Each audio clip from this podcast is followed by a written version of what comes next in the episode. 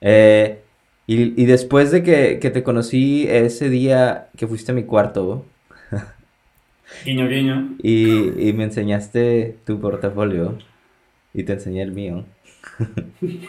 No, güey, ahí fue cuando me di cuenta que chido tener banda eh, mexicana que allá, güey, y de ahí empezamos como a salir un chingo y como a, a pertenecer al mismo grupo y luego se armó este grupo de amigos este, con Thais, que es una, una amiga de nosotros eh, brasileña, este, con Lara, que es eh, alemana, y con Santi, güey, que es de Colombia, entonces Sí, pues se éramos, este grupo acá, pues éramos el, el grupo latino grupo latino. y, y, y Lara, ¿no? Que hasta ella se metió en el grupo latino, este, eh, aprovechándose de su, de su pelo castaño y decir que parecía, este, colombiana. Y ya con eso dijimos, bueno, va, ya, todos latinos.